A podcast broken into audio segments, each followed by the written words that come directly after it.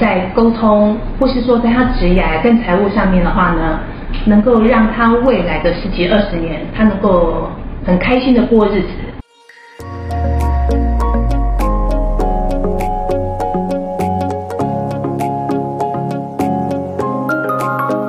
欢迎收听福袋运来，本节目是结合嘉兴子牙 Sandra 稳健财务军务和谐关系师的共同主持，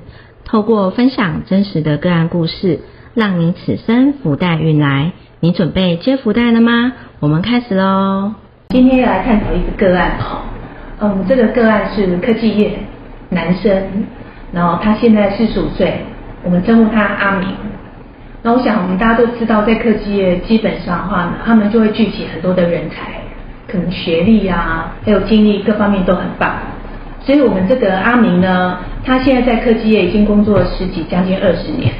然后目前公司是很红的赚钱的公司，然后他在里面当一个主管。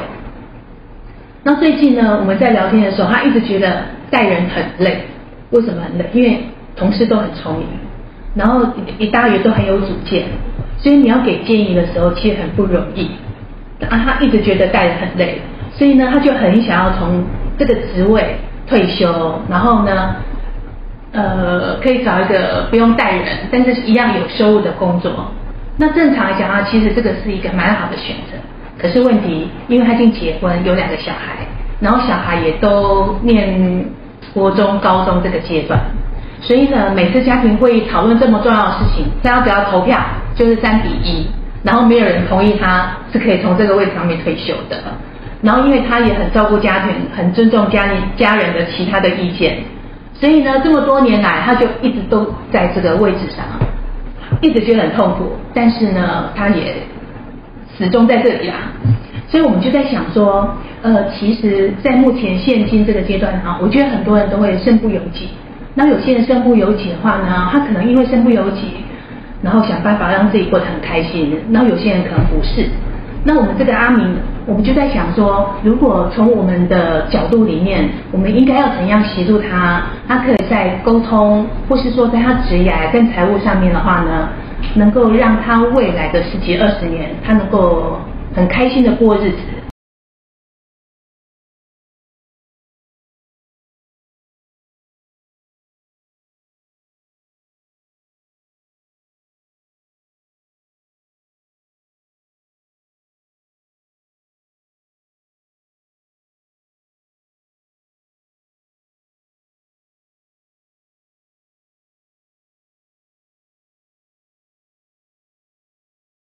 因为据他来讲，其实他现在想要退休哦，算一算他的所有的资产，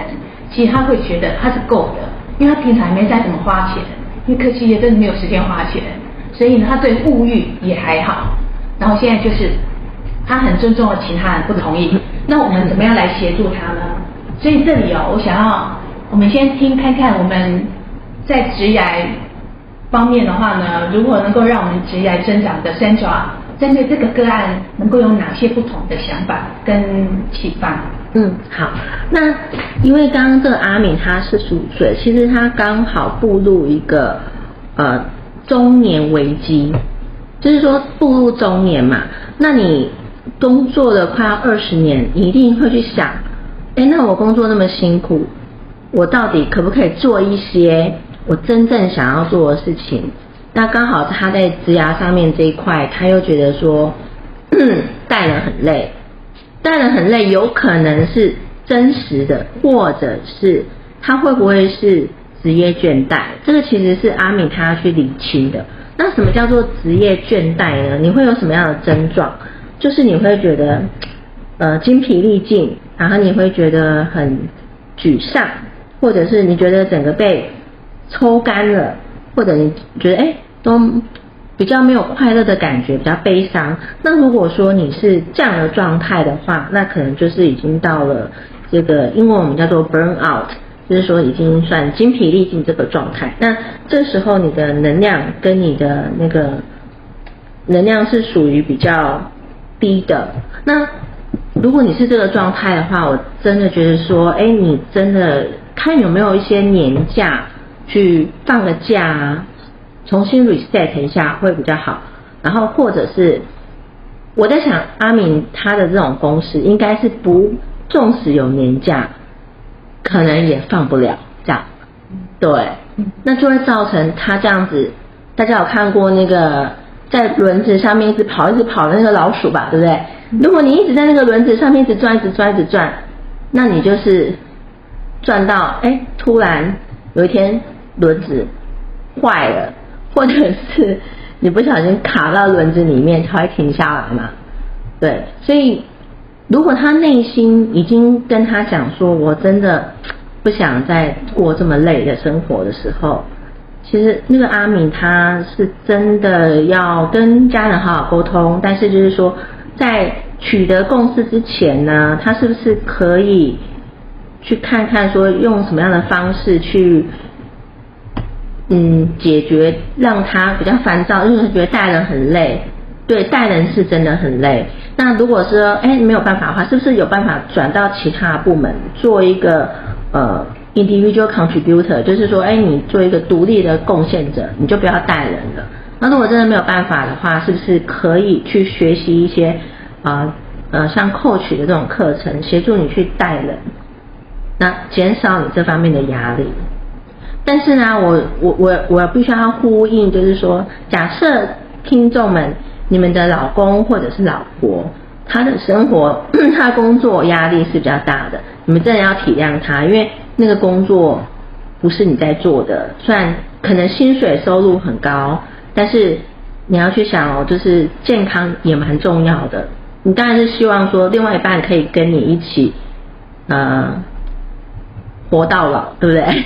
健康的到到老这样，所以我会觉得说，呃，阿明。你是一个好爸爸，但是呢，请你也要照顾好自己。我觉得这蛮重要，因为蛮多个案，大概这个年纪来找我的时候，如果说他们是遇到这样的状况，他们的心理的状况其实会蛮多的。嗯，对，所以我觉得就是，如果你财务已经觉得，嗯，过得下去，那设你就是要设一个停损点去做。自己想要做的事情，但是你还是可以维持一个收入，但是就是要先跟家人取得共识。嗯，对，那家人怎么取得共识呢？那就是我们一样是人际关系嘛。人际关系的话，第一个要自己跟自己相处的好，然后再的话呢，就要跟我们周围我们最亲近的人相处的好。如果以阿敏来讲的话，最亲近就是他老婆还有小孩。为什么？一天二十四小时，哪怕只有见面一个小时，他都是。很多的很奢侈的，所以针对这个部分的话，我们现在要先要听听看你的师德，对于呃关系和谐的师德，针对这个个案，我们如何能够协助他？因为他会觉得很累，可能跟其他的同事跟职场没有关系，而是他在于他自我的自己跟家人之间的关系，可能没有得到协调吧？师德你怎么怎么看的？哦，所以我想这个这个案例就是阿敏。他其实怎么说？他带人，然后就带的很辛苦，然后家人又不支持他从现在这个位置呃退下来。我想，其实以华人教育来说的话，我们通常都是以他人的呃就是呃利益为优先。那所以遇到呃我们又常常无法去拒绝别人。那如果遇到我们最爱的家人来说的话，我们更无法去呃拒绝别呃家人的要求。所以以这个个案阿明来说的话，我想很重要一点啊，他其实要从他现在开始学会一件事情，叫做自私。哦，那自私这件事情，大家大家一定会觉得说，自私这样会好吗？呃，我想因为每个人的阶段不同，哦，有些人他其实他是要学会怎么样呃不自私的有爱他人。哦，那你这个本这个本集的案例来说，阿明来说，他已经为家人那么多付出。而且他的财务其实已经到达可以退休的程度，也就是说，其实家人有没有在增加更多的钱，其实呃对未来有没有多大的影响，其实是还好的。哦，所以某程度来说的话，他已经尽到照顾家里的责任，但反而他家人没有办法让他退下来。那这时候他其实反过头来，他就要以自身的考量为主要的依据，所以他开始要学会自私。可是自私的前提呀，其实就是要开始先学会如何拒绝别人。哦，那这个其实是以华人系统的教育来说的话，我们其实从小到大，如果我们都是呃照着一般的这个教育成长的话，我们在呃成长过程中，其实岳老师都是教育我们说啊，讲讲哦，就是不要问问题哦，不要就是就是捣蛋哦，都是用互相的想法来教育我们的情况之下的话，所以从小到大我们就会被被教育说不能有问题哦，然后呃导师叫我们做什么，我们就乖乖做什么。其实即便我们有不舒服的情况，我们也不敢讲。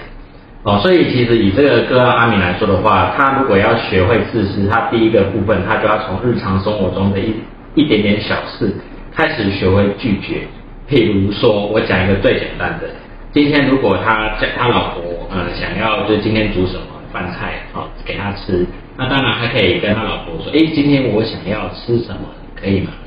哦，他可以反而用这样的方式主动的去回应他今天想吃什么这样的方式，因为。因为有时候，呃，尤其是男生，有时候他可能比较不挑吃，可是他其实可以透过呃吃的方式去建立自己的一种呃自我的一种发声的管哦，所以他其实他坦白说，他就是要去建立这种习惯。那比如说在公司的职场上的话，他其实也要去跟公司去争取说，哎，他现有的资源是否不够？哦，没有资源来带其他的这些伙伴，那。就像刚刚 Sandra 讲的，他如果需要去外面进修这些课程，那是否公司公司可以补助他，然后去外面进修这些课程？啊，那跟家人来说的话，关系上更是啊，他今天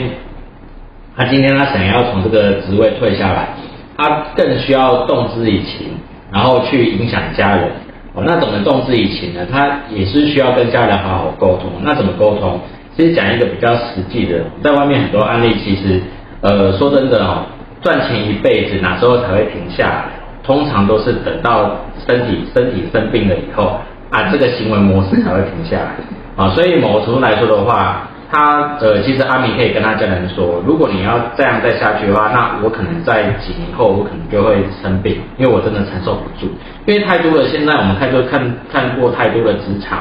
哦，就是很多都是过劳而死。那最近也有新闻啊，就是什么？呃，某某大厂的厂长，呃，就是直接就是呃猝死，猝死哦。那这个其实这样的案例非常的多。为什么？因为其实工作压力太大的情况之下的话，你难保哪一天忽然离开都说不得，说说不一定哦。所以在这种情势之下的话，其实可以好好跟家人沟通说，与其你让爸爸这样操到没电没油，然后哪一天真的发生什么意外，那为什么你不能让？爸爸今天可以从这个职场退下来，那我去找一个轻松安稳的工作，因为他的年收入其实是不低的。那不低的情况之下的话，他找一个当一个快乐工程师，其实薪水也不会太差。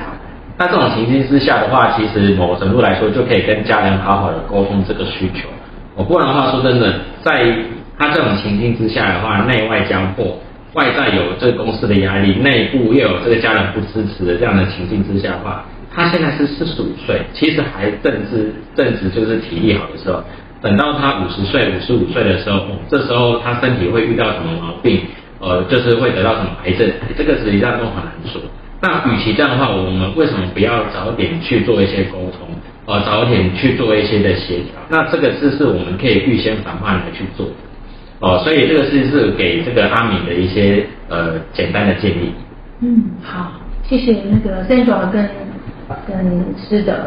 那其实因为我有跟他聊过，他说他真的很想退休，然后因为他自己他也自己评估过他的资产，然后呢未来的退休等等，他觉得他是够的，但是其实他人不行，所以在这边的话，我觉得哈跟别人沟通，有时候数字的话，你拿一个总额，其实那个没有什么感觉，然后也没有感情，所以如果我可以把它再更加一些想象跟细节，就那个细节再多说一点，其实那个整个画面就会出来，比如说。嗯，我们可能先抓假设，那我假设说啊，好，我有一千万，我可以退休了。那我呢？那我要跟我的家人怎么那个怎么说明呢？我可能会就说，目前来讲的话呢，这一千万当中的话呢，有有大概会有五百万是我跟我老婆可能活到八十，一个活到八十五岁，然后未来的话，每年每个月花三万块，然后持续的话呢，这个部分花加总起来可能会有三百万。然后另外的话，如果我们还有出去玩，一下子欧洲，一下子呃可能是岛内旅游，然后跟朋友的聚餐等等的，额外的可以调节的，属于富裕生活或是属于娱乐的，我们把它加总起来大概是多少数字？然后另外的话就是说，因为我可能还有一笔多少钱，然后当做我的生病或是我的应急的开销，加起来是多少钱？然后另外哈，因为有小孩嘛，我们恐怕就是说，咦，那未来栽培小孩到大学、到研究所，甚至说，一到我们大概两年出国，一年两百万，然后呢四百万，然后两个小孩，这样八百万。在国内的教育跟国外出国，呃，两年的学费都已经准备好了。另外呢，爸爸假设说，因为我很期待你们未来会一个很美好的家庭，那我预计你们在几岁的时候的话呢，我会一个人帮你们准备两百万的结婚基金，代表给你们的红包。然后之后的话，如果你们想要创业，我也再帮你们准备两百万，当做你们的创业基金。如果这些全部都加总起来的，刚刚好，它的数字是 OK 的，我相信。拿着这些想法、数字怎么算出来的，而且等于他现在的资产的，然后跟老婆、跟小孩在做一些沟通，很多东西让他们看到一些细节，而且描绘一些远景。我觉得这个沟通的话呢，基本上应该就会再往前进一步了，而不是一个很空泛的。有啊有啊，我总共有多少钱这样子？可是这个钱里面可能我们没有，他说一没有我的，没有谁的，没有谁的，啊没有考虑到什么。所以这几个部分的话，我会。在跟人家沟通的时候，拿数字是会这样子做安排的。嗯，那那我补充一下，就是说，呃，像我有一些个案，可能也是跟阿明一样的年纪，那他们就会跟我讲说，我觉得我的存在在家庭的这个价值，好像就是一个工具人，对，就等于是说，他好像没有真实的活着。那我我觉得。这有可能就是说他真实的心声，但是他的心声到底有没有让家人，家人到底有没有办法去体谅到这个部分，或者是说，呃，身为家人很亲密的家人的你们，是不是真的有去支持另外一半？我觉得这都很重要，因为呃，毕竟大家是一个家庭，那工作呢，它其实只是呃家庭收入的一环，家庭幸福指数的。一个部分而已，所以嗯，真的是蛮建议，如果刚好听众你们处刚好处在这这样的一个处境的话，你们真的要好好对自己，真的这样。嗯，所以我们要建议我们朋友阿敏，或是说我们的听众阿敏们，目前这个阶段的话，其实我们建议他最好是原地整合一下。就说也也不用想职场，也不用想那个其他部分，就原地整合，甚至说再退后一步，然后就像台风一样啊，如果他现在本来是强台，但是被某些东西结构破坏，然后变成那个中台，然后他只要重新调整脚步，然后周围的环境都能够配合，其实他可能对未来的职业，可能他可能就会有新的想法就会产生出来。不管他这个职业是什么，对他来讲的话，那都是一个新萌芽的一个很好的时机。然后不管对自己的身心灵、财务，还有周围的人际的往来互动关系，他就会比较成就感，而且会愉快。嗯，愉快也很重要。对啊，而且其实像阿敏这样的状况的人，其实很多他会有一些人，他如果跳脱那个思考，想说，哎，我这么辛苦，就到最后苦的都是我一个。但是爽的都是我旁边的家人，好像这样也划不来，所以他们就会做另外一个选择，对，嗯，对，而且你转个弯不一定那个世界又更美好，只是你没有想过的这样，嗯，好，是的，那你还有没有要补充的？嗯，这边也是呃，刚就是承接刚刚 Sandra 讲，就是说，假设说你的另外一半真的很会赚钱，有时候在心灵上也要去支持他，那为什么你说？呃，坦白说，假设说，呃，我想以这个呃这个个案阿明来说，他都会那么会赚钱。假设哪一天家人那么不去支持他，坦白说，他那么会赚钱，哪一天外面有一个温柔乡的女生对他好，然后去体贴他，然后去同理他，呃，我想这段婚姻其实也很难再走下去。哦，所以有时候在家里家里家里的人，如果你有另外一半，实际上是很会赚钱，你反而要。去很感恩他，说，哎，他这样的心态，我们是支持他。然后他需要做怎样怎么样的决定，我们都全然的支持，因为他对我们付出也也就是达到某一种程度，然后他想要做自己的这个未来的规划，我们当然要就是全然的去支持。那这样的话，其实身为这个很会赚钱另外一半，他才会心里会有所安慰，跟呃有所的，就是觉得嗯，我的这个照顾大家，其实这样是没有没有白费的，是吧？好，好，那我们今天的我们的个案的分享跟讨论，那我们就到这里，谢谢大家。